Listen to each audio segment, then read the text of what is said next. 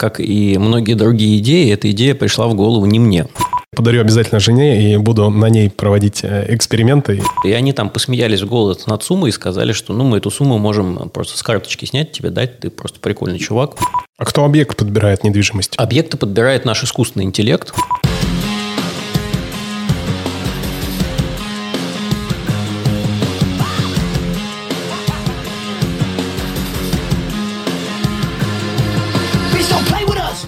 Всем привет, это подкаст Инвестбро. Э, сегодня мы начали по ракешному, потому что только что спросил у своего гостя, какая тебе музыка нравится. Говорит, нравится рок. А я как раз э, сегодня этот трек услышал и решил с тобой поделиться.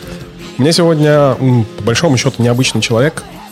Человек, который можно называть тебя серийным предпринимателем? Да, конечно. Да, вот меня тоже называют серийным предпринимателем. И когда я начал перечитывать то, чем ты занимаешься, сейчас я об этом расскажу, я это ну, как-то наслаиваю на себя тоже, потому что когда рассказываю, чем я занимаюсь, люди мне говорят, Стас, как у тебя на это все хватает времени? И я, конечно же, тебе один из вопросов, который задам, Максим, как у тебя на это все хватает времени? Итак, в гостях у меня Максим Левошин, а, человек, э, который является предпринимателем с 13-летним опытом развития собственных и высокотехнологичных бизнесов, что очень важно. Но есть один бизнес, который вроде как не связан с технологиями. Это косметика, об этом мы сегодня тоже поговорим. Итак, Давай перед тем, как мы перейдем вот к основным а, нашим темам, а сегодня, кстати, у нас подкаст будет и про бизнесы, и про инвестиции. То есть инвестиции мы отдельно затронем во второй части нашего подкаста. Давай поговорим а, о тех бизнесах, которые у тебя были, о тех бизнесах, которые у тебя есть, и, наверное, о том, а, к чему ты хочешь прийти. А начнем, наверное, вот с тех бизнесов, из которых ты уже вышел. Мне очень интересно было читать, что ты э,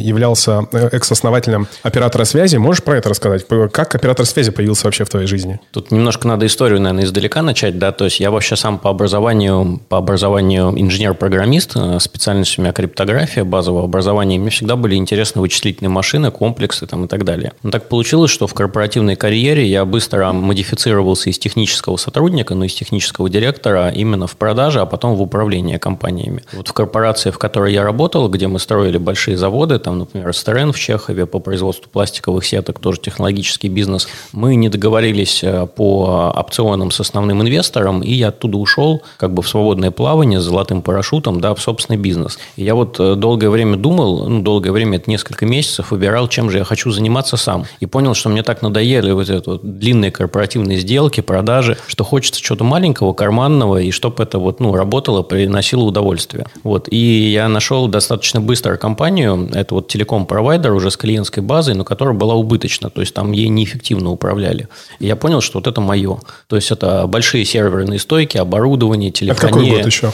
Это 2007 год был. Вот, я как раз ушел из компании, вот, и я купил этого провайдера практически за долги, а, вот, и сделал из него такую суперприбыльную компанию за полтора года, да, и там как раз многие бизнесы покупали тогда, то есть вот Билайн тогда сливался с Карбиной, и мне вот удалось тоже туда, к этой сделке присоединить свой бизнес, вот, а, и, ну, то есть мне этот бизнес нравился тем, что он работает автономно, то есть два инженера работают и обслуживают тысячи клиентов, это вот корпоративный класс, клиенты у нас были Почта России, казначейство, такие крупные компании государственные, налоговая инспекция через нас там а, получала тоже связь. Вот, а, мы даже получили три лицензии в России как оператор связи, такие же вот, как у полноценных компаний, как у Билайна или как у Теле2. Там. Это лицензия на услуги по передаче данных и по вот, IP-телефонии без мобильной связи. То есть мы полноценный провайдер, как бы лицензирован, у нас проверки были и так далее.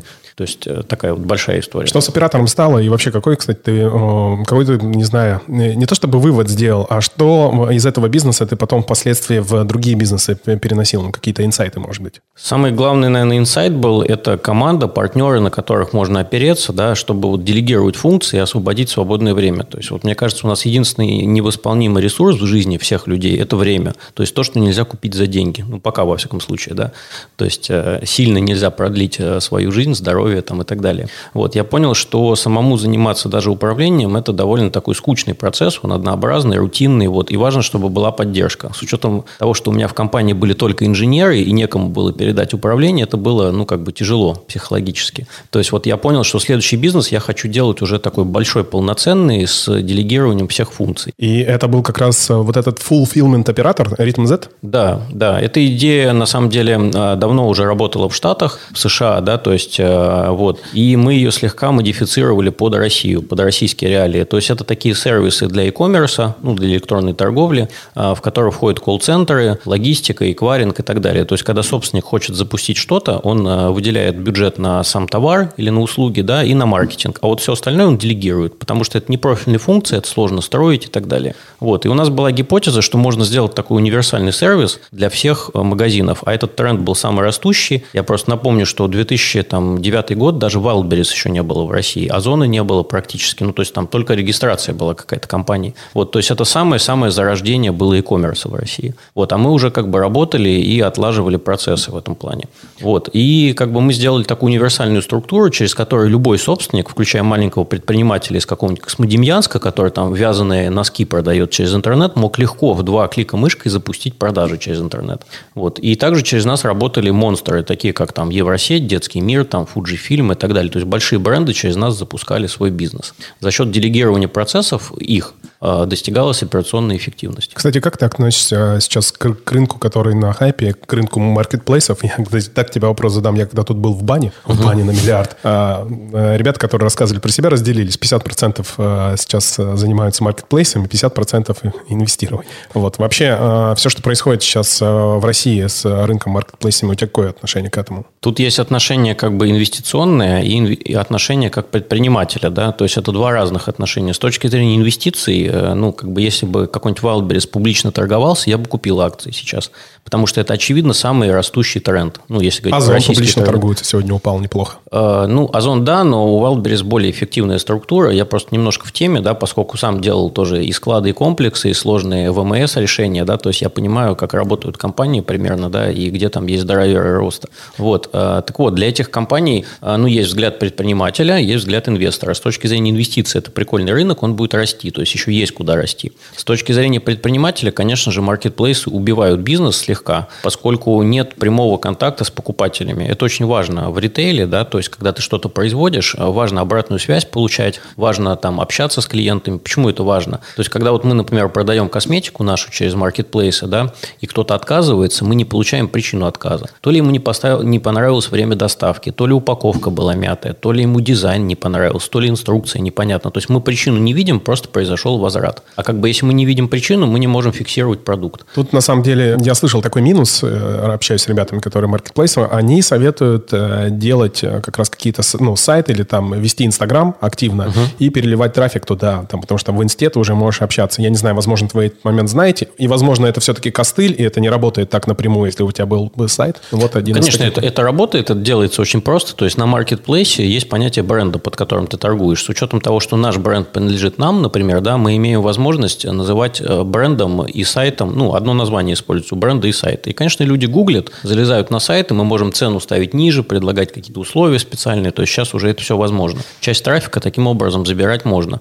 Но при этом вот, ну, контакт э, в момент запуска все равно с человеком теряется. Плюс маркетплейсы на самом деле, ну, достаточно большую часть э, прибыли отъедают. Это тоже важно. А, давай поговорим про бизнесы, которые у тебя сейчас есть. И один из них э, высокотехнологичный, который меня лично зацепил. Я прям э, читал, э, перечитывал, смотрел презентацию, попал на сайт. А второй связанный с, как раз с, со временем, можно отчасти говорить, с косметикой, потому что это про омолаживание, да, а это по большому счету такой биохакинг немножко. Ты угу. для себя немножко ищешь какое-то время. Давай поговорим про flyka.aero. Я своими словами скажу, а ты меня поправишь как есть. То есть это такой э, беспилотный летающий автомобиль на угу. электромоторах, правильно? Похож немножко на, дроид, на дрон, да, угу. то есть такой только в больших размерах, который может перевозить до двух пассажиров. И э, цена, там, час полета у него стоит относительно недорого, порядка 16 или 17 долларов. Да-да-да. Вот, а можешь поподробнее рассказать вообще, как пришла эта идея а, тебе в голову? Почему именно это направление? Спасибо, это хороший вопрос. На самом деле, как и многие другие идеи, эта идея пришла в голову не мне. Дело в том, что я ни одного бизнеса в своей жизни сам не придумал. У меня так вот работает энергия, у меня менторская позиция. То есть, ко мне приходят люди за советом, а я из этого делаю бизнес потом. То есть, вот э, в данном случае пришли очень талантливая группа инженеров, которые делали на тот момент маленький дрон, но очень стабильный, безопасный. То есть, его можно, например, было использовать для перевозки профессиональных камер, да, ну, в смысле, для съемок, чтобы эти устройства не падали падали на кого-то, не причиняли вред. Да? И была гипотеза, что это же устройство будет безопасно для людей. То есть я это увидел на достаточно ранней стадии, увидел потенциал рынка, изучил его, да, и мне эта идея супер понравилась. То есть я принял решение, что эту, ну, как бы возможность надо развивать дальше. То есть это вообще класс называется мультикоптер, а, причем мультикоптер с функциями в тол, то есть вертикального взлета и посадки. То есть в отличие от самолетов и так далее, не нужна взлетная полоса. То есть он как вертолет взлетает вверх, вертикально. Вот. И у нас используется, почему мультикоптер, а не квадрокоптер? У нас используется 22 двигателя по 11 с каждой стороны. И каждый двигатель содержит в себе аккумулятор, отдельные системы управления и так далее. И вот даже если 6 устройств таких э, блоков выйдут из строя, машина продолжит лететь. То есть это вот самая главная ее фишка, киллер-фича, да, то есть это вот безопасность полетов. То есть изначально инженеры делали продукт э, безопасный и крутой, поэтому основная ниша у нас это перевозка людей. То есть это фактически аэротакси. Как вот знаешь, Uber запускал, да, Хелитекси там в Нью-Йорке, например, летает. Вот это вот класс таких же устройств. Знаешь, что интересно, на самом деле в ну, очень много мыслей э, вокруг у меня там, да, у, у, у людей, что в России ничего высокотехнологичного произвести не смогут и не, не могут. И вот я сейчас вспоминаю, что высокотехнологичное мы пробовали запустить. А, вспоминается Йо-мобиль, который э, провалился. А, вспоминается а, смартфон как он назывался из mm-hmm. российских... Йотафон. Йотафон, да, да прошу прощения. Угу. Ракеты, да, которые стоят, это уже, пере, ну, наверное, что-то пережиток Советского Союза. А больше я ничего такого вспомнить-то и не могу ну, на поверхности. И тут а, такой появляешься в моей жизни ты с вот этим проектом Flyka Aero. Я такой, вау, что? Что? Это у нас сделали? Ты говоришь, это российские инженеры, да, еще сделали. И я прям вот так вот горд за свою страну, за то, что я вообще с такими людьми, как ты, знаком. Ну, это просто комплиментов сейчас тебе насыпал. А теперь, что касается безопасности. Э, у меня был э, в детстве любимый самолет Ил-76. Я на нем любил летать. Он тоже был безопасный, потому что там даже у него 4 двигателя было, если не ошибаюсь. И даже при отказе двух он э, мог спокойно садиться, да, то есть спокойно летать. У вас вы пошли куда-то еще дальше, потому что из 22 6. То есть это, мне кажется, уже из области фантастики, что должно произойти, чтобы 6 там отказали одновременно. Но все-таки задам тебе такой вопрос. Слабые места какие сейчас у вашего прототипа? Самое главное, наверное, слабое место даже не у нас, а у всего этого рынка – это legal. То есть, это разрешение полетов над городами. То есть, как бы мы не моделировали наши системы, какие бы мы тесты не делали, но важно это разрешение получить, потому что тогда произойдет так называемый mass adoption. То есть, обычные люди, вот как мы с тобой, да, смогут через приложение Uber там, или Яндекс в России вызывать это такси и на нем, там, не знаю, детей отправлять к бабушке, там, э, на встречу лететь и так далее. То есть, сейчас основная проблема в том, что в настоящее настоящий момент летать можно только над водой, не над публичными пространствами, даже магистрали пересекать нельзя. То есть, вот, например, в, Темзе, э, в Лондоне есть река Темза, и над ней можно летать на вертолете, но нельзя зависать над дорогами. То есть, вот эту функцию hovering да, делать нельзя. Вот. И наши устройства, они э, перейдут в mass adoption, когда это будет можно делать. А это вопрос времени большого. То есть, мы как бы вот против нас играет время. Ты говорил мне перед тем, как мы общались на подкасте, что 2024 год – это тот год, в котором э, должна наступить какая-то регламентация информация в России по этому вопросу. А что там должно произойти, чтобы какие-то первые поползновения были к тому, что мы э, перейдем к тому, что сможем летать на таких э, летающих автомобилях? Да, это тоже хороший вопрос. А, на самом деле а, летающие машины, аэромобили будут запущены в три очереди. И вот первая очередь – это загородные полеты над пересеченной местностью и так далее.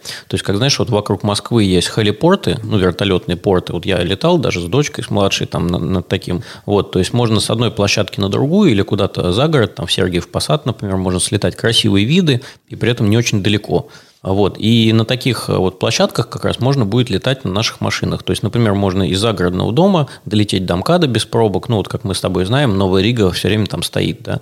особенно там э, в, в часы пик. Так вот, вот это время можно значительно сократить драматически. А у, практически у Халипорта рядом есть метро. То есть, ну, если надо куда-то очень быстро доехать или там какая-то форс-мажорная ситуация, то это вот хороший вариант. Слушай, мне вот, э, опять же, да, эта проблема трафика очень интересна. Ну, а вообще, по твоему, по твоему мнению, реально, когда, а, ну, уже не первые прототипы, когда я смогу, например, воспользоваться из своего загородного дома долететь до МКАД? Предположи, какой это может быть год? Я думаю, что уже через пару лет ты этим сможешь воспользоваться, ну, не до МКАДа, да, вот до точки, которая у МКАДа находится, у площадки. Ну, понятно, что специальная площадка. Да, специальная площадка, площадка зоны, да, куда тебя, где тебя может встретить водитель или такси, и дальше ты можешь поехать уже по дорогам общего пользования. Вот мне кажется, на это уйдет 2-3 э, года в России. И с учетом того, что уже вот, ну, многое сделано. Ну, предположим, 2025 год. Да, да. Я буду держать кулачки. Ну, давай про цен, ценник поговорим. А, вы, по большому счету, с одной стороны, ни с кем не конкурируете, потому что это уникальный продукт. С другой стороны, конкурируете с вертолетами, наверное, да? И, насколько я понимаю, цена полета у вас просто в десятки раз э, ниже там, за час будет, чем у вертолетов, правильно? Даже не в десятки, а в сотни раз ниже. А у нас э, за счет того, что нет пилота, например, да, то есть пилот – это всегда страховки, безопасность, гарантии, права там и так далее. То есть у нас сама машина дешевле, электричество дешевле, чем газотурбиновое топливо, и нет пилота самого. За счет этого вот у нас цена, а, ну, в расчете на доллар США, да, это 17 долларов летного часа. Вот. И сама машина у нас при мелкосерийном производстве стоит около 100 тысяч долларов. То есть, ну, получается, как хорошая обычная иномарка, там, среднего класса, да, или представительского класса даже. Вот тут такая же цена получается.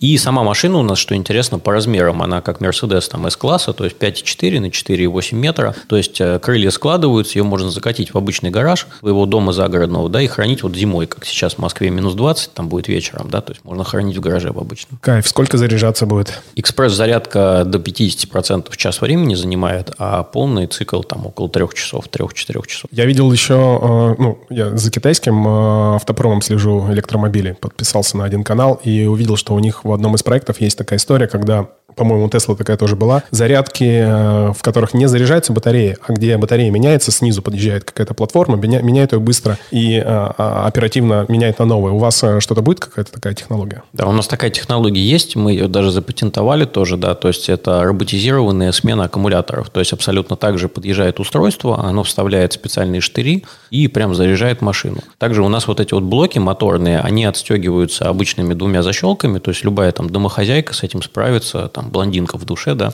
условно говоря, вот легко без инструкции. То есть, если что-то не так с блоком или просто хочется его заменить, чтобы сразу полететь, да, то как бы стоят эти резервные блоки в гараже в том же самом, это можно сделать. Также это роботизируемо. То есть, это может делать робот вместо человека. То есть, у вас по, по большому счету будет два рынка. B2B – это перевозки типа такси какие-то, да, аэроперевозки. И B2C рынок, вы тоже на него хотите пойти для того, чтобы, ну, то есть, такой простой человек, как я, смог э, приобрести эту... Конечно, да, конечно. У нас запланировано тоже ритейл для Э, людей, которые являются фанатами этого направления, ну, то есть, которые потенциально могут и хотят купить вертолет, вот как раз они могут э, в этом случае вертолет заменить на нашу машину. Хорошо, чтобы подвести итоги под этой темой, мне, э, я когда прочитал про твой проект, сразу вспомнил Илона Маска, про его проект, который назывался раньше Hyperloop, а теперь Boring Company, угу. компания, буря, бурящая компания, не знаю, как правильно перевести. И такой подумал, М, э, ведь этот парень неплох, он же что-то знает, и он пошел под землю, а вы э,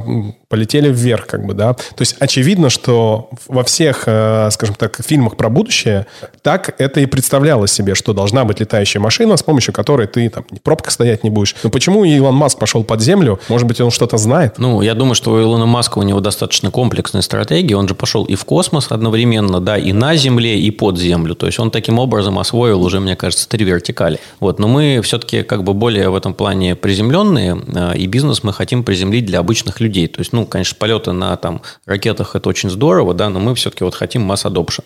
То есть, например, там э, в Индонезии есть большой рынок э, островов, да, где вот сейчас обычные моторные лодки между ними курсируют. Вот это для нас тоже одно из приоритетных направлений – сделать решение, чтобы обычные туристы могли им пользоваться. Я хотел пожелать вам только удачи, и я буду ваш главный фанат в России. Я уверен, что вы запуститесь, я просто буду за это переживать. И мы запишем с тобой еще один подкаст, э, когда все это произойдет. Пусть, Конечно. Да, пусть через несколько лет. Но давай перейдем еще к одному твоему бизнесу. И для меня это было немножко странно, да, как такое некое вкрапление в твои высокотехнологичные бизнесы. Этот бизнес, который связан с косметикой. Но это тоже не просто косметика, насколько я понял, да, тут есть какие-то нанотехнологии. Называется этот проект Magic Cosmetic, магическая косметика. Можешь про него подробнее рассказать? Да, это очень э, интересная история получилась с этой косметикой. Дело в том, что э, разработка началась еще в советские времена группой ученых, э, группой химиков. Э, и вот технология определенным образом долгое время развивалась. И вот э, с 80-х годов в СССР эта технология э, как бы была в таком стадии зародыша, да, и вот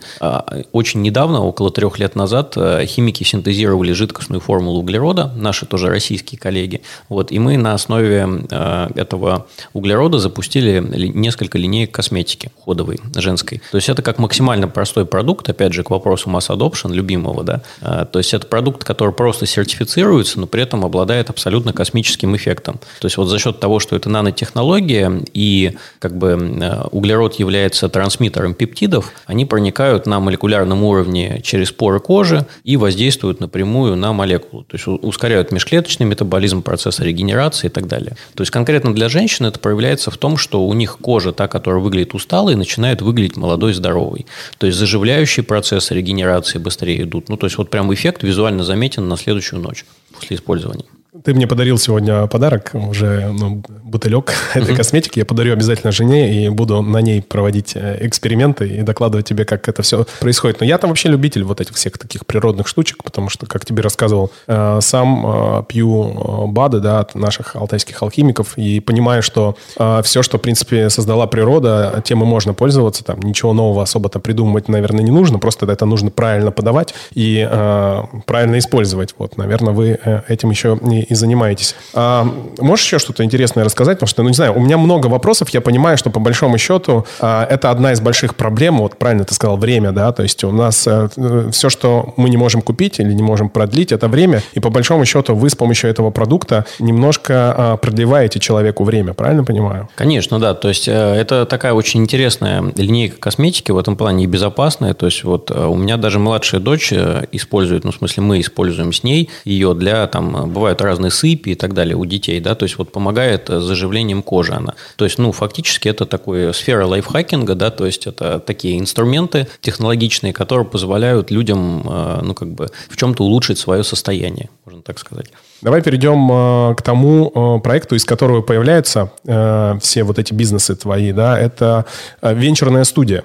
И звучит круто. Венчурная еще и студия. Это получается, э, так, место, где рождаются интересные высокотехнологичные проекты. То есть э, место, куда к тебе можно, можно прийти с каким-то проектом. если ты в него поверишь, э, как венчурный инвестор, да, то есть можно будет вместе с тобой этот проект развивать. Как это все происходит? Да, венчурная студия изначально появилась в виде венчурного акселератора. То есть мы перебирали разные рыночные модели, и как бы тестировали их и запускали. То есть, что значит запускали? Если экономика внутри проекта сходилась, юнит-экономика, да, мы поднимали внешние инвестиции под это, и это стал, э, становился полноценным бизнесом. Но потом у меня лично случился такой небольшой личный кризис, да, когда я понял, что я не хочу заниматься огромным количеством внешних проектов, я хочу делать то, что мне нравится. А нравится мне все-таки делать массовые продукты, которым пользуются люди, от них хороший фидбэк, да, вот, ну, в частности, там пользуются мои друзья, знакомые, дети, и хороший фидбэк есть от них. Вот, и таким образом я вот эту студию модифицировал, э, то есть акселератор модифицировал в студию венчурную, да, то есть мы действительно работаем с теми проектами, которые нам нравятся, которые мы сами используем, вот, в частности, косметика, там, да, так далее. То есть приходят предприниматели с идеей, э, и эту идею они, конечно, там со временем масштабируют в продукт. То есть мы работаем уже от стадии MVP, когда продукт уже можно пощупать. А если нужно, мы делаем какие-то ангельские пассивные инвестиции, да, помогаем там со структурированием компаний и помогаем э, с адопшеном в рынок этого всего.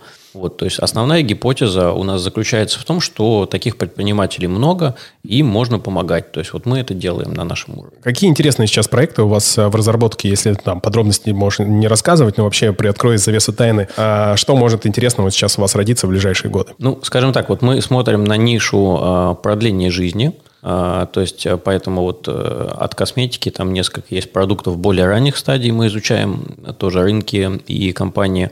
Потом мы смотрим э, на нишу э, удобного, скажем так, кормления людей, то есть на, на нишу продуктов, которые могут заменить традиционные модели, как бы, модели потребления еды так сказать, загадочно немножко. А подожди, ты рассказывал про вендинговые аппараты с э, высокотехнологичной какой-то заморозкой. Это оттуда? Да, это одно из э, направлений, да, то есть вот ультразвуковая заморозка – это такой современный метод э, обработки еды, чтобы она получалась ресторанного качества дома. Да?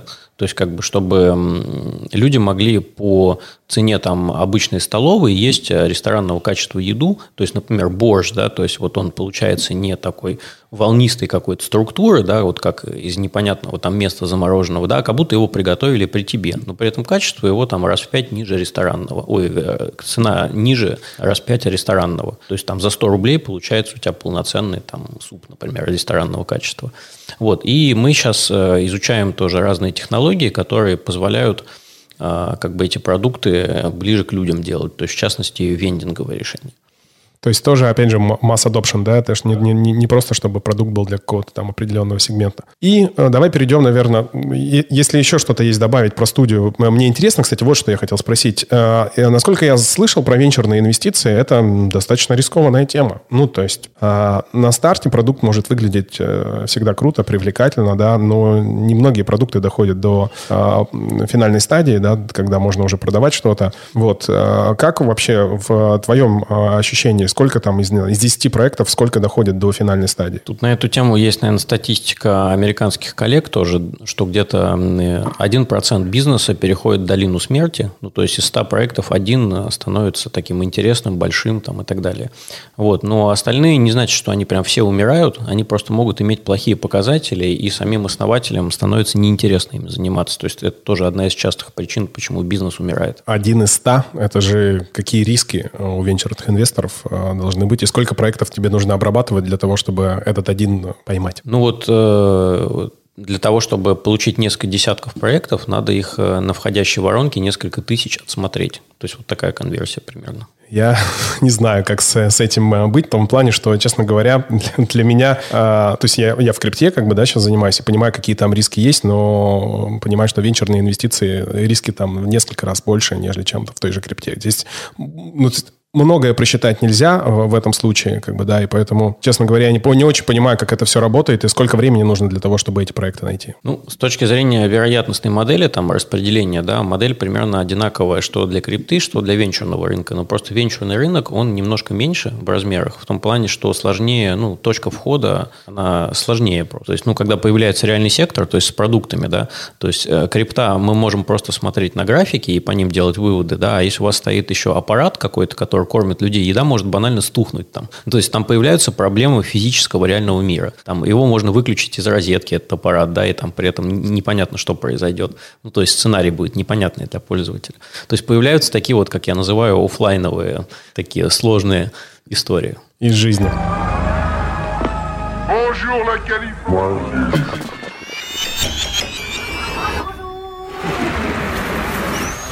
А, перед тем, как мы перейдем к э, второй теме нашего разговора, э, поговорим про э, инвестиции и про твой инвестиционный фонд. Я хотел, знаешь, какие еще темы затронуть? Прочитал, и ты сам об этом сказал, что ты еще являешься ментором, и еще у тебя прикольное понятие в Инстаграме grow hacking, взламыватель роста. А давай про менторство поговорим немножко. Ты ментор в каком направлении, для кого? Я ментор для предпринимателей, у которых уже есть как минимум идея, но вообще в последнее время уже есть продукт, и которые хотят его масштабировать. То есть как раз масштабировать продукт можно через традиционные какие-то рыночные истории, да, а можно эти э, парадигмы создавать самим. То есть вот на мой взгляд мы как раз у нас основная Основное наше направление в том, что мы можем именно взламывать это все.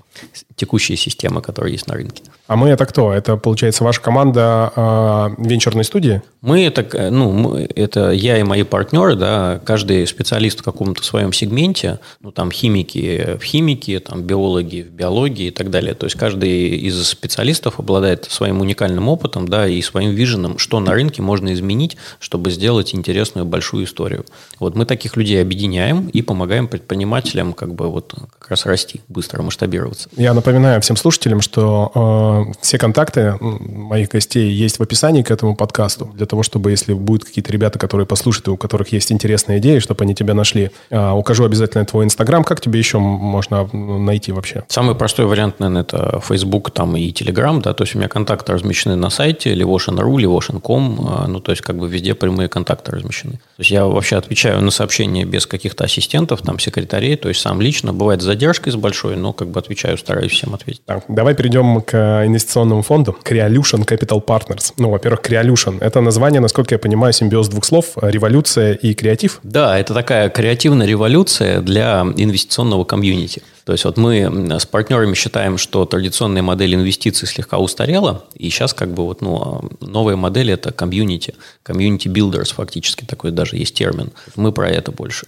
Как ты к инвестициям вообще пришел? Это был э, такой долгий путь, э, который начался не как у обычных там инвестбанкиров, да, через инвестиции, через изучение компании. У меня путь начался из предпринимательства. То есть сначала мне пришлось в своей же компании поднимать инвестиционные раунды, а я от этого был сильно далек. А, то есть, например, вот когда мы поднимали первые инвестиции в компанию Rhythm Z, а, там была забавная история. То есть я выписал в Excel себе около 100 фондов, которые, в принципе, в эту нишу могут инвестировать. И в один из крупнейших фондов, я на всякий случай не буду его называть, вот, я написал просто письмо, поскольку я не знал, как это делается, и у меня не было ментора на тот момент, я написал письмо на почту info собака название фонда.ком, письмо, что я тут предприниматель Максим Левош, но у меня компания есть э, в Брянске, там, да, вот э, по order fulfillment, и мне нужно там сколько-то денег там на это. Вот. И мне ответил партнер фонда, управляющий, сказал, что я первый человек за там 30-летнюю историю фонда, который делает так, без референсов, без всего, просто пишет, что ему нужно, и туда прикладывает какую-то Excel-табличку. И пригласил меня на встречу в центр Москвы, там в кафе,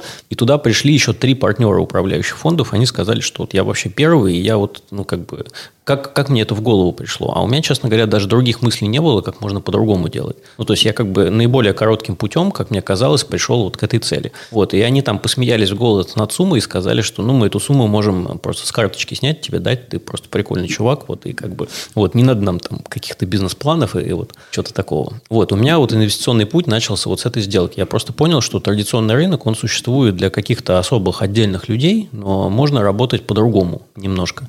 Вот. И когда мы дальше развивали вот э, наши направления, наши, наши компании, э, и в частности акселератор, да, я понял, что самое важное – это постройка, ну, фактически объединение комьюнити. Комьюнити людей, которые хотят просто инвестировать деньги, которые не хотят много времени тратить на анализ компании. Ну, таких же простых людей, как, как я, да, как мы с тобой.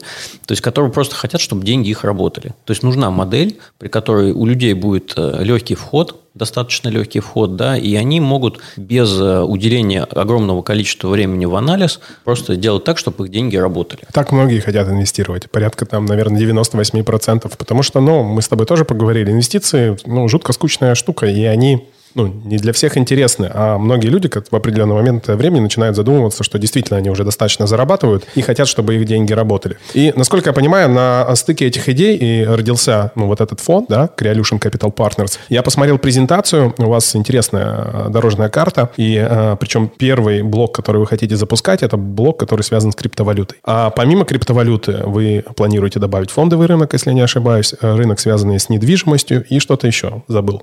Да, я тут просто немножко расскажу еще, как эта идея вообще а, получилась у нас а, с фондом. Да? То есть мы, каждый из партнеров, у меня два партнера в фонде, это Михаил Василберг и Иван, Иван Сидельников. Это люди тоже с большим предпринимательским опытом, собственным, со строительным бэкграундом. Да? И мы, каждый из нас управлял своими криптовалютными активами сам. Ну, то есть мы инвестировали в какие-то монеты, в какие-то там компании инвестировали и смотрели, как это развивается. И в какой-то момент времени я, например, понял, что я уделяю этому очень много свободного времени в день. И я хотел бы больше внимания уделять там, семье, отдыху, там, другим проектам и так далее. Я подумал, как мне это время оптимизировать. То есть уже у нас э, находилось несколько людей, там, аналитиков, да, и так далее, которые нам помогали в этой работе. И мы решили просто с партнерами объединить усилия, чтобы вот своими внутренними активами можно было более эффективно управлять. То есть, чтобы у нас была общая управляющая команда. То есть, мы вот объединились и начали управлять сначала своими активами. Потом друзья, знакомые начали обращаться к нам, и по такому же принципу, ребята, давайте мы вам передадим средства, чтобы вы ими управляли. Не хочется ничего изучать, хочется, чтобы просто деньги работали. Нам нравится ваша стратегия, пожалуйста, вот примите их.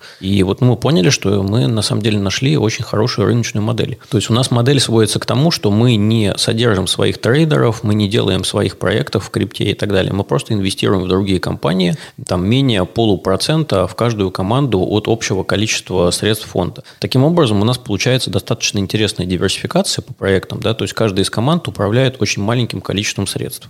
Вот, и мы сравниваем, то есть мы делаем э, э, делаем анализ, э, то есть прогноз доходности и прогноз рисков по каждому из проектов. Если он потом с фактом сходится, то мы считаем, что команда супер перспективная, и в нее добавляем больше денег. Да? То есть таким образом мы постоянно снижаем риски. За счет того, что таких проектов очень много разных, да, получается интересная диверсификация портфеля.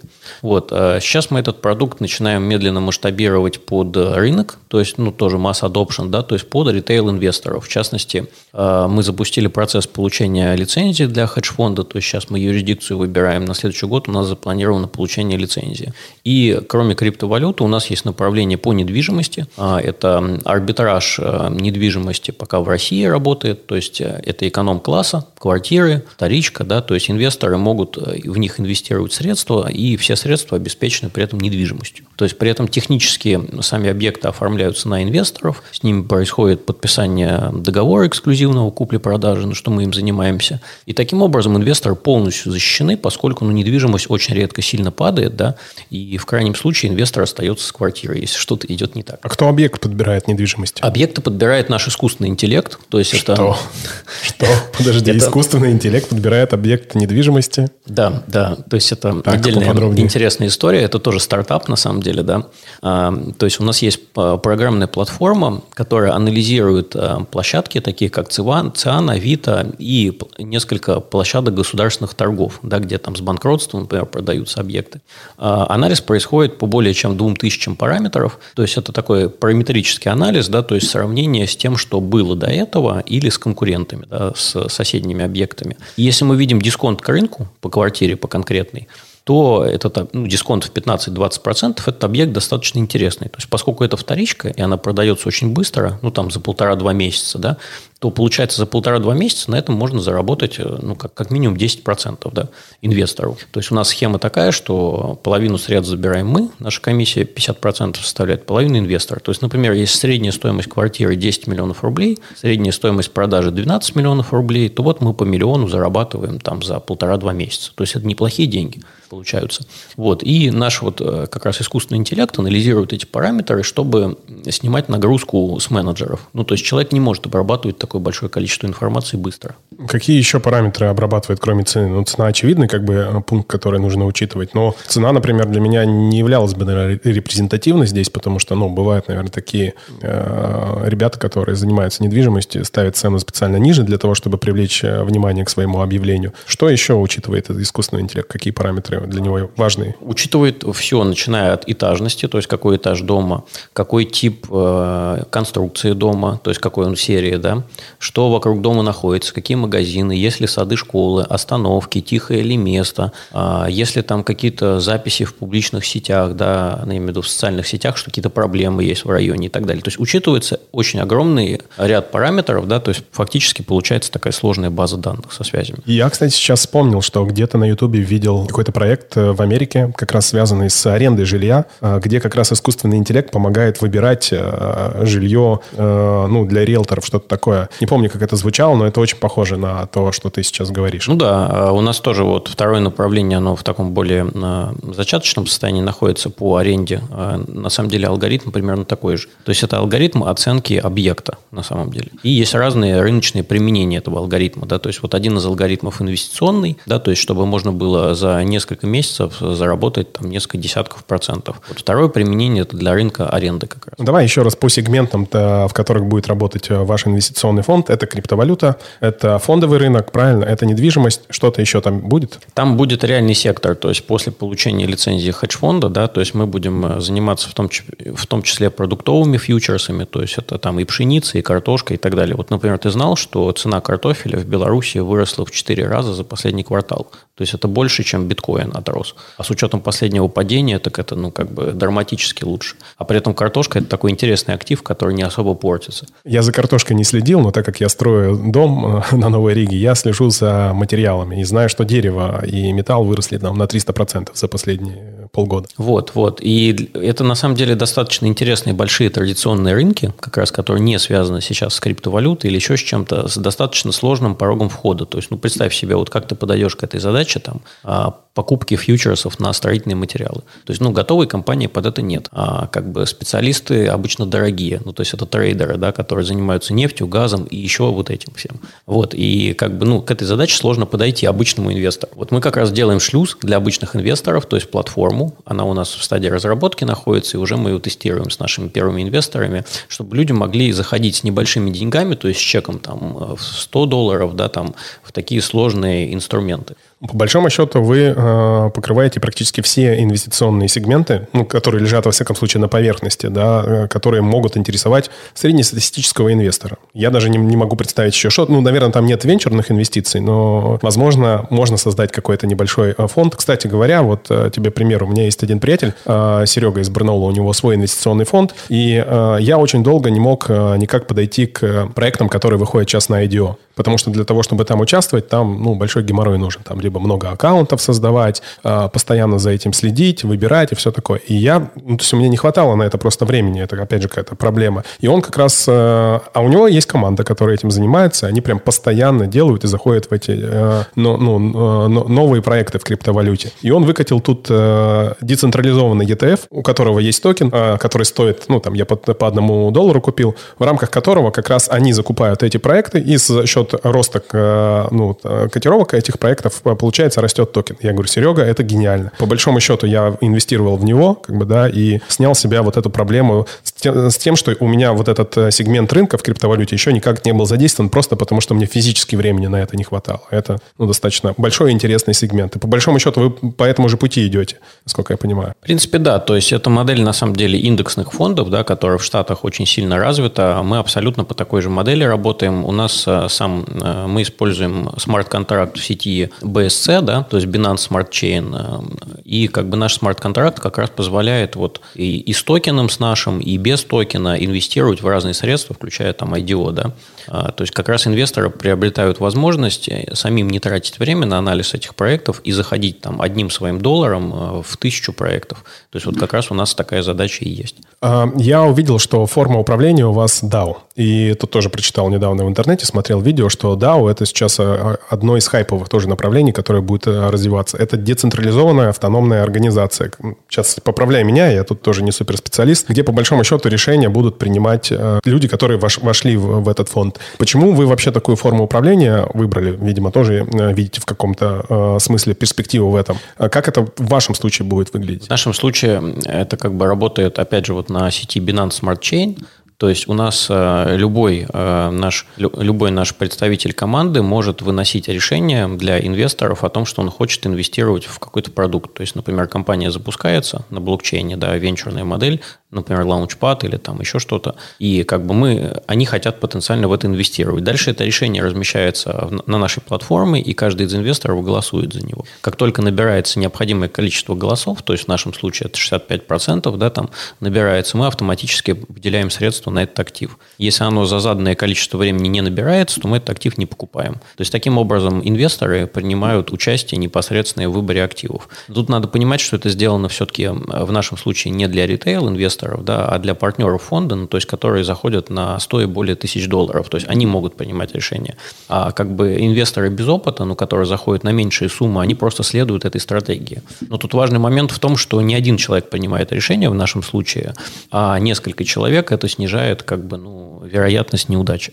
А что вообще еще про DAO ты можешь рассказать? Мне вообще эта тема интересна. Сейчас мы перейдем к метавселенным, это то, что меня а, волнует. Но а, все-таки хотел бы чуть-чуть еще поговорить про а, ваш инвестиционный фонд, про DAO. Почему именно, опять же, это, ну, это форма для того, чтобы а, исключить риск ошибки. И в дальнейшем, что, что это еще может дать а, вашему фонду? Это дает, на самом деле, очень удобные механизмы корпоративного управления. Да? То есть не нужны юристы, которые делают какие-то там проспекты и меморандумы бумажные, кто-то их подписывает, собирают советы директоров. То есть из любой точки мира любой партнер фонда может через мобильный телефон и приложение MetaMask голосовать за решение. То есть это безопасно, в первую очередь, это быстро, надежно и удобно. Также мы сильно сокращаем косты на, вот, на юристов традиционных, поскольку они не нужны в этой схеме. То есть нам не, не, нужен, не нужен бумажный документооборот, не нужно удостоверять этих людей и так далее.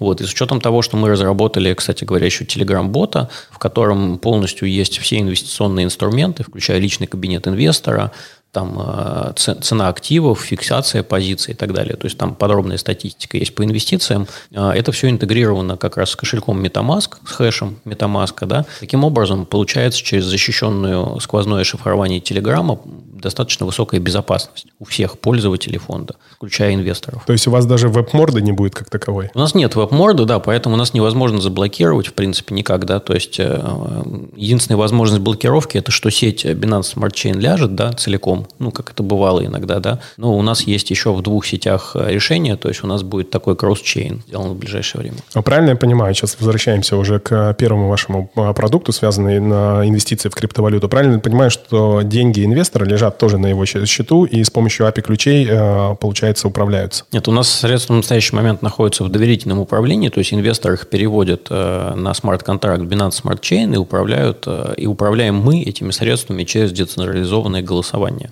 То есть вот то, что ты говоришь по API-ключам, торговать возможно только если это интрадей торговля, ну то есть на биржах, например, на бирже Binance, да, у нас так реализовано. А если мы покупаем какие-то монеты, это технически невозможно реализовать, да, поскольку все равно средства должны быть переведены на один аккаунт, оттуда распределяться. Но при этом э, все операции привязаны конкретно к хэшу самого инвестора, и таким образом распределение тоже автоматически происходит. Ну, в любом случае, раз это происходит под смарт-контрактом, то в этом случае инвестор тоже защищен. Конечно, да. В смарт-контракте все прозрачно, видны все операции, в том числе сам портфель, все assets видны, да, по валютам, все прозрачно работает. А про фондовый рынок давай поговорим. Какая у вас там будет стратегия, как вы ее видите? У нас стратегия очень простая. То есть мы работаем на американском фондовом рынке, то есть это крупнейшие компании, а, публичные, да, и фактически это ну, стратегия индексного фонда. Да, то есть мы покупаем акции разных компаний в разных направлениях и таким образом балансируем риски. То есть в настоящий момент это дополнительная возможность для инвесторов, которые где-то находятся ну, по степени риска между недвижимостью и криптой.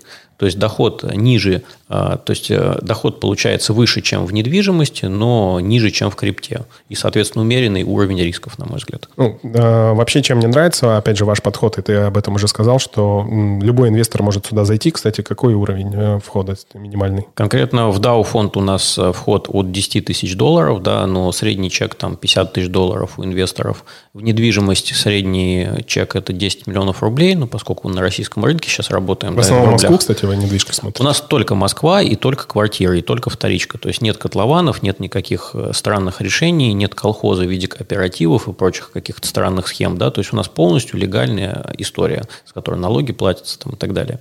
Вот. И при этом мы эту платформу сейчас, кстати говоря, масштабируем под другие страны, в частности, под Штаты и под Эмираты. То есть эта модель, она будет работать в других странах тоже. 10 а, тысяч долларов – это на DAO, это крип крипта. Да, в принципе, крипта. для криптонов это не такая уж большая сумма. И 50% вы берете за управления success fee. Да, success fee, то есть при достижении как бы результата положительного, вообще мы success сам начисляем раз в квартал, раз в три месяца, то есть это сделано тоже для балансировки, а, как бы балансировки доходности по разным проектам. Вот, то есть раз в три месяца мы выплачиваем дивиденды, и у инвестора есть возможность реинвестировать их, чтобы они дальше работали, эти средства, или вывести себе в обычных стейблкоинах, то есть USDT. То есть, опять же, тот кошелек, с которого происходило начисление, э, туда же выводится прибыль. Автоматически, если инвестор не поставил реинвестиции. Ну да, классно, что у вас э, вы подходите так комплексно к инвестициям. Не только вот у меня тут э, позавчера был человек, правильно сказал, что не только у вас эфир и биткоин в, в, ну, в двух глазах, вы по большому счету все рынки охватываете. И мне, например, это очень интересно. В свою очередь рассмотрю э, да, возможность поучаствовать в вашем фонде.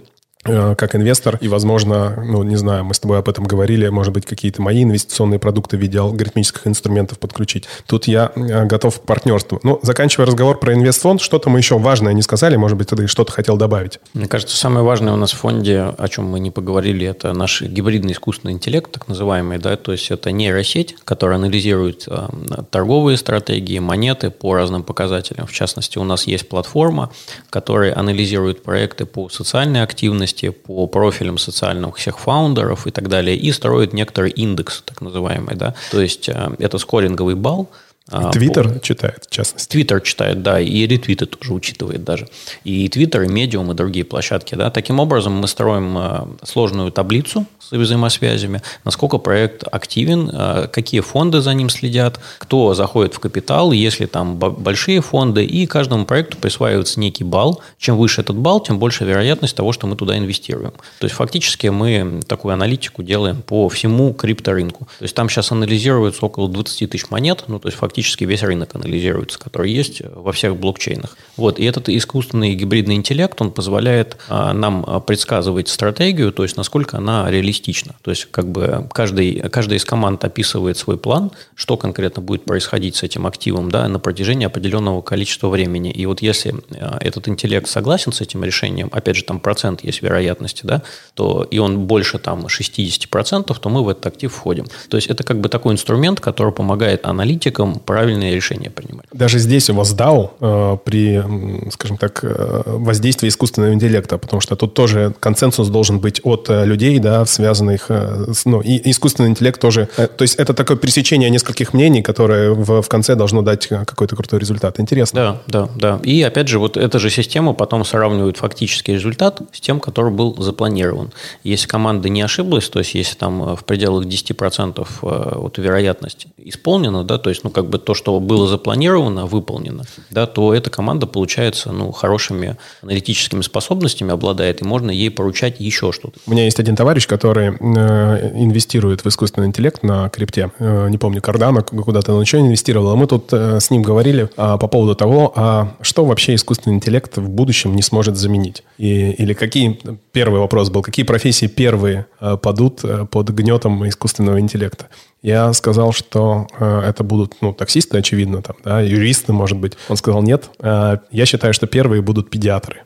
Угу. Потому что это те люди, которые ставят а, диагноз, а это самое важное в лечении, поставить правильный диагноз. А по большому счету, ну, там диагностирование у нас уже идет сейчас, вот мы с тобой там в Apple Watch, да, по большому счету угу. рынок интернет-вещей, он развивается. Как ты считаешь, какая из первых профессий падет под гнетом искусственного интеллекта? На самом деле я тут могу согласиться, да, то есть э, есть ряд медицинских профессий, которые тоже попадут под это, включая хирургов. То есть у нас вот в акселераторе нам приносили проект как раз, это дополненная реальность для хирургов. То есть это врач, который ведет операцию, у него специальные очки, которые ему про про проецируют, э, ну, помощь как бы, то есть фактически у тебя Показывают, такой, где резать? Показывают, где резать, и прям показывают как бы проектором линию, эту показывают, какие проблемы могут быть, если он что-то там по каким-то комбинациям хочет уточнить, ну, справочник использовать, то он прям голосом может спрашивать эту систему, вот она сейчас тестируется в нескольких медицинских учреждениях. То есть вот это тоже вот... Но ну, это не VR, это AR все-таки, наверное, да? Ну, это такой VR с AR. Там еще есть VR-комплекс для обучения именно, ну, начинающих хирургов, да, например. То есть я с тобой согласен, что вот и педиатры, и некоторые другие специалисты медицинские, да, они очень быстро могут быть заменены хотя бы на этапе диагностики. Поскольку вот если правильно управлять этой самой бигдатой, да, то можно делать э, ну, прогнозы по тому, опять же, что за заболевание, на какой стадии оно находится. То есть машина это делает быстрее человека. Вот. А следующий вопрос, который я ему задал, например, говорю, вот есть такая профессия, как креативщик, да, то есть мы занимаемся ивентом, создаем э, креативные продукты какие-то, говорю, вот креативщика искусственный интеллект тоже не может заменить. И он мне ответил, э, как раз это связано с тем, э, как у вас искусственный интеллект работает. Говорит, ну вот смотри, как у вас принимается решение в креативе, кто принимает решение? Я говорю, ну, очевидно, это, например, директор по маркетингу, ну и, например, директор компании, да, то есть он говорит, ну смотри, все очень просто, искусственный, ну, то есть вы закладываете в искусственный интеллект какое-то ТЗ, ну, что хочет хочет клиент получить то-то, то-то, вот то-то, то-то на выходе там, да. А что делает искусственный интеллект? Он как раз анализирует их э, социальные сети, смотрит их э, предпочтения, условно, какие они цвета любят, что им еще нравится. Ну, и на основании вашего технического задания и изучения профилей этих участников он э, может легко выдать какой-то креативный результат. И ты еще раз подтвердил э, это тем, что ваш искусственный интеллект тоже следит за социальными сетями фаундеров, да, каким-то, и тоже э, как-то это анализирует. И вот тебе такой вопрос. А по твоему мнению, давай пофантазируем немножко, что действительно не сможет в ближайшее время заменить искусственный интеллект? Какую профессию? Хороший, конечно, вопрос про профессию, но мне кажется, вот искусственный интеллект точно не сможет любовь заменить. Ну, то есть у нас достаточно сложная нейросетка в голове, да, и, и э, те, э, скажем так, нейросети компьютерные, которые работают, они пока не приблизились к человеческим. Поэтому вот все решения, которые связаны со сложными процессами в нейросети, заменены быть не могут. И наоборот, те, которые простые, то есть вот механические действия типа управления машиной, управления станком, там какие-то пропускные системы, там, с охраной, да, вот они будут заменены в первую очередь. А все профессии, которые связаны со сложным там воображением, еще с чем-то, с придумыванием, на самом деле, нового, вот они заменены не могут быть, на мой. Любовь не сможет заменить. Я просто вспоминаю фильм «Она». Смотрел его? Да, да, конечно. Интеллект. Угу.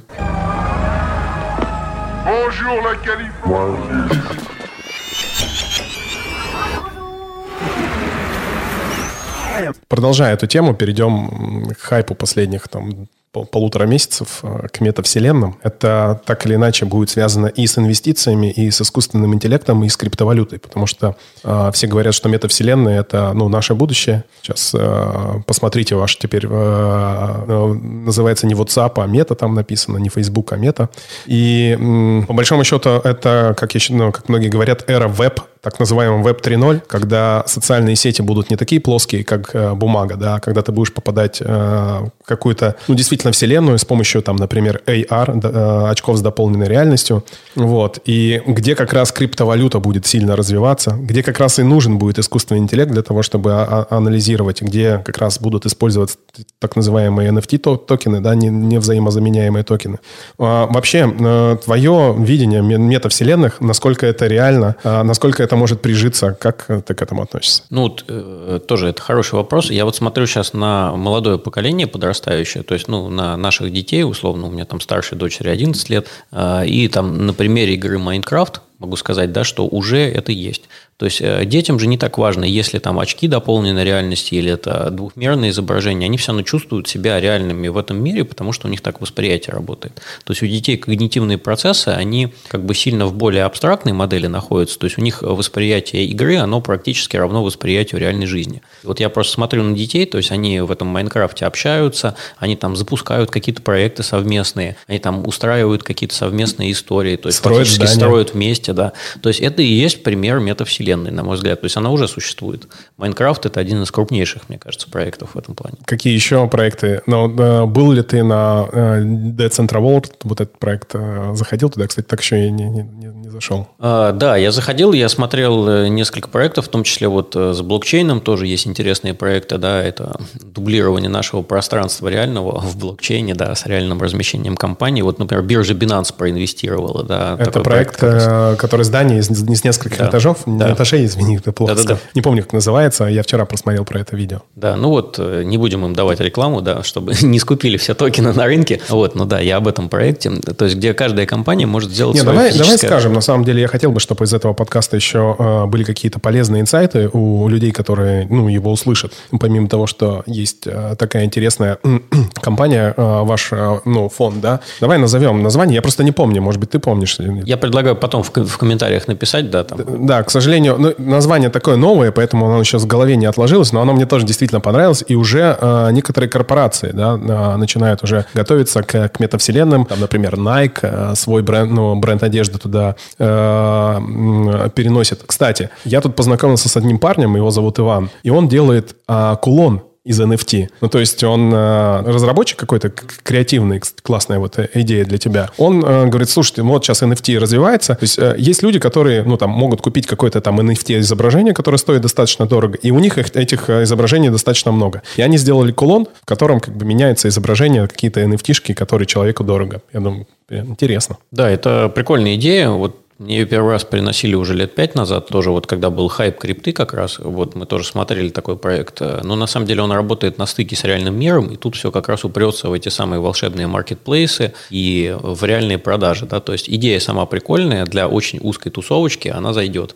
Но обычные люди, они сильно далеки от этой темы. То есть вот компания Nike, она, например, имеет большие преимущества, потому что у них есть большая собственная сеть магазинов, и чего бы они туда не сделали, если они машинами начнут, например, торговать, все равно они в этом сегменте найдут покупателей покупателей. Если они повесят там кулоны, они найдут покупателей. А маленький стартап ему будет сложнее. То есть, на мой взгляд, вот как раз мой совет этому проекту – это делать коллаборации с крупным брендом. То есть, как бы идея прикольная, но ее надо приземлять. Я тут еще думал в контексте своего будущего дома и уже видел, что есть такие проекты, э, ну, не фоторамки там, да, рамки, которые э, проецируют э, там NFT-картины. Я думаю, блин, прикольно, я же такой ну, прогрессивный человек. Хотел поискать какую-то, ну, такую картину, которую повесить в каком-то видном месте и там, например, какие-то интересные креативные арт туда засовывать. Как вот эта история тебе? Ну, отличная история. Вот как модель тоже есть аукционов, да, то есть когда люди собираются в одной площадке и покупают что-то прикольное там, да, то есть то же самое можно сделать с NFT. И практически даже людей, получается, не надо никуда приглашать, то есть это можно делать полностью в цифровой вселенной. То есть э, можно такую микромодель создать и дома, и где-то в публичном пространстве, и действительно вот, ну, устраивать такие аукционы. Прикольная модель. А, а знаешь, какая э, тема меня волнует? И вот многие люди, которые обсуждают сейчас метавселенные, поднимают ее. А, насколько ну, нам нужны какие-то другие пространства. Мы тут э, с собой разобраться не можем. И насколько э, мы не потеряем себя как человека, да, то есть э, не уйдя в, другие вот эти пространства, потому что, ну, вспоминая ту же матрицу, там, да, где реальные будем мы и где будет реальная жизнь впоследствии. Тебя это не беспокоит, даже на примере твоих детей, да? Как ты вот с этим... И будешь ли ты с этим бороться, или будешь ли ты это принимать? Это очень хороший вопрос. Эм, я вот недавно был на ретрите, на Випасане, да, то есть это когда молчание долгое, да, там правильная еда и отсутствие людей и контактов с ними. И вот когда я вышел с этого ретрита и попал в город, я увидел, ну, то есть для меня было просто какой-то камин-аут, откровение было, что все люди идут, уткнувшись в телефон, никто не смотрит друг на друга даже. То есть раньше люди как-то замечали друг друга на улице, знакомились, здоровались, а сейчас большинство людей вовлечены настолько вот э, в цифровые эти источники, что как бы даже не замечают того, что вокруг происходит, вплоть до того, что не смотрят даже, то есть только боковым зрением смотрят. Вот, и поэтому я вот, например, с детства своим детям прививаю все-таки традиционные ценности. То есть, например, старшая дочь там на лошадях катается, занимается, да, там а, танцами, плаванием и так далее. То есть, это те моменты, когда сложно физически уделять внимание в электронного устройства. То есть, сложные физические нагрузки, сложные мыслительные процессы, в том числе там рисование, да, например. То есть э, при рисовании сложно отвлекаться на телефон, особенно если его положить подальше, и этот процесс интересный. То есть, мне кажется, наша задача для детей организовать интересные процессы в реальном мире, чтобы они могли сравнивать это. То есть, чтобы не только Майнкрафт был интересен, да, но и все-таки вот такие древние виды искусства, как там танцы, художественные какие-то штуки, лепка там и так далее. Вот меня как отца это заботит, потому что у меня сыну сейчас э, старшему 4 года, но в любом случае, когда я ему дозированно показываю какие-то игрушки, ну, я просто сам играл и понимаю, что, ну, нужно нужен, нужен баланс, золотая середина, он, конечно, с головой туда уходит, и а, мне потом ему сложно в, в реальном мире, в физическом мире какие-то другие игры показать, которые бы его так увлекали. И вот этот а, процесс нахождения баланса, он для меня, как для отца, ну, такой самый сложный. Потому что, ну, я по себе, опять же, помню, как для ребенка все-таки вот этот компьютерный виртуальный мир, он, как правило, вот честно будем говорить, намного более увлекательный, чем реальный. И Тут, мне кажется, есть некоторые лайфхаки, которые находятся на стыке компьютерного да. мира. Да, вот я поделюсь из своей истории. Например, со старшей дочерью мы периодически делаем какие-то процессы моделирования, то есть собираем там роботов, машинок и так далее. То есть, э, как бы, с одной стороны, это компьютерные системы, то есть там какая-то часть программируется, рисуется и так далее. А с другой стороны, это реальный сектор, который можно пощупать руками и так далее. То есть, это мелкая моторика, когда дети сами руками что-то собирают, делают, да, она запускает интересные мыслительные процессы в голове и немножко немножко человек уходит из виртуального мира мыслями, во всяком случае, в физический мир. То есть, вот, на мой взгляд, можно найти, особенно для сына, такие вот интересные конструкторы.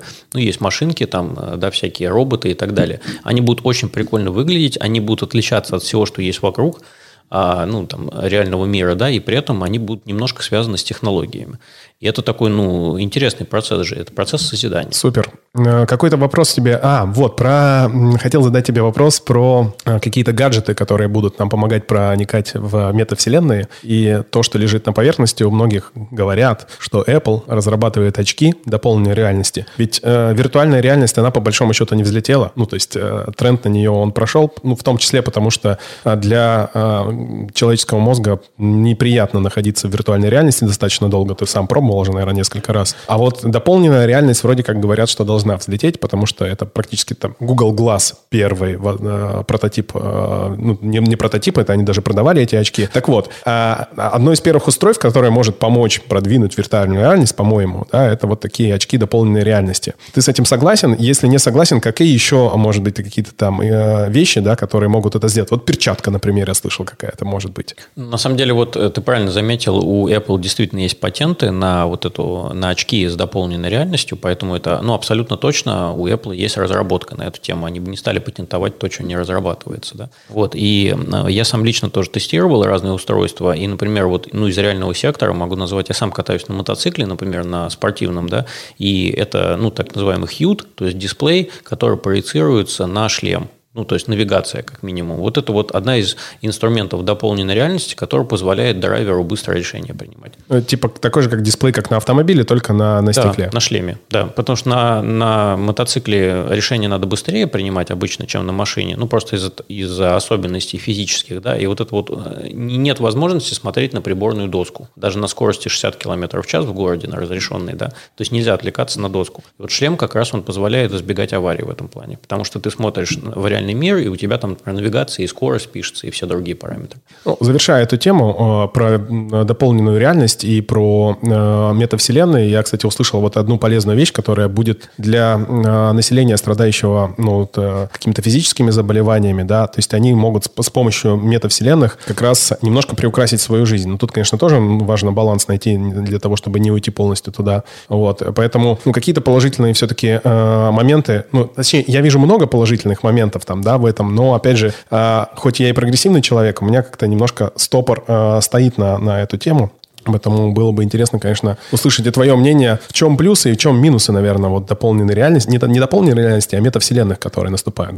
Ну, мне кажется, самый главный плюс все-таки это сокращение коммуникации между людьми, сокращение, ну, вот как бы задержек между коммуникациями. То есть в метавселенной ты можешь пообщаться с любым человеком в мире. Достаточно там, быстро. Достаточно и, быстро. Да, с То помощью это, своего аватара, по большому счету, да? Да, с помощью аватара, и плюс ты туда можешь ну, реальные видео добавлять, картинки, какие-то там снапшоты из жизни, да, там в том числе биографию. То есть сам контакт получается быстрее. Это как раз то, о чем мы с тобой говорили. То есть это, по большому счету, экономия времени, то, Конечно. чего нам не хватает. Конечно. Ну, то есть даже вот по физическим встречам, да, можно заметить, если мы в Москве едем, вот я, например, к тебе ехал сегодня больше часа по времени, потому что из-за гололеда сильные пробки и так далее. Ну, то есть сложно было добраться. Если бы мы с тобой встречались в виртуальном пространстве, то я бы сэкономил час туда и час обратно времени, да, например. И был бы вполне реален для меня. Да, да, да. Ну, не знаю, я, опять же, говорю, что я человек такой прогрессивный, стараюсь таким быть, но вот э, ничто в нашем мире, мне кажется, пока еще не может заменить человеческого общения. Согласен. Есть, да, искусственный интеллект интеллект может э, э, хорошо, интересно и красиво, наверное, общаться, он точно нейронкой обучится, но вот, э, вот этот вайп, который сейчас идет при нашем общении, его пока чем-то сложно заменить. И поэтому, наверное, придет какое-то время, когда это тоже не будет так, так, таким важным, но я пока не хотел бы, чтобы это время наступало. Спасибо тебе большое за интересный разговор. Это было увлекательно, потому что, ну, слушай, ты точно один из первых людей в моей жизни, который ну, настолько разносторонний, настолько. И э, мне хочется задать тебе миллион вопросов, но мы как-то так немножко таймингом ограничены, потому что в том числе и твое, и время наших слушателей экономим. Вот, и спасибо большое, Спасибо что тебе за приглашение, да, тоже было очень, на самом деле, приятно побеседовать, э, такие интересные темы и вопросы были. Я уверен, что мы должны с тобой записать еще один а, подкаст, как я тебе сказал, когда а, выйдет на рынок а, твой проект, уже на массовый рынок проект flyka.aero. Ребят, зайдите, посмотрите на эти классные летающие электромобили. Угу. Всем большое спасибо за прослушивание. Если вы слушали нас на Apple Podcast, пожалуйста, поставьте нам 5 звезд. Если мы заслуживаем эту оценку, напишите комментарий, о чем бы вы хотели поговорить в следующих подкастов. И если у вас, например, Android устройство, и вы слушаете нас через Яндекс Музыку, поставьте нам сердечко. Все, всем пока. Счастливо, друзья.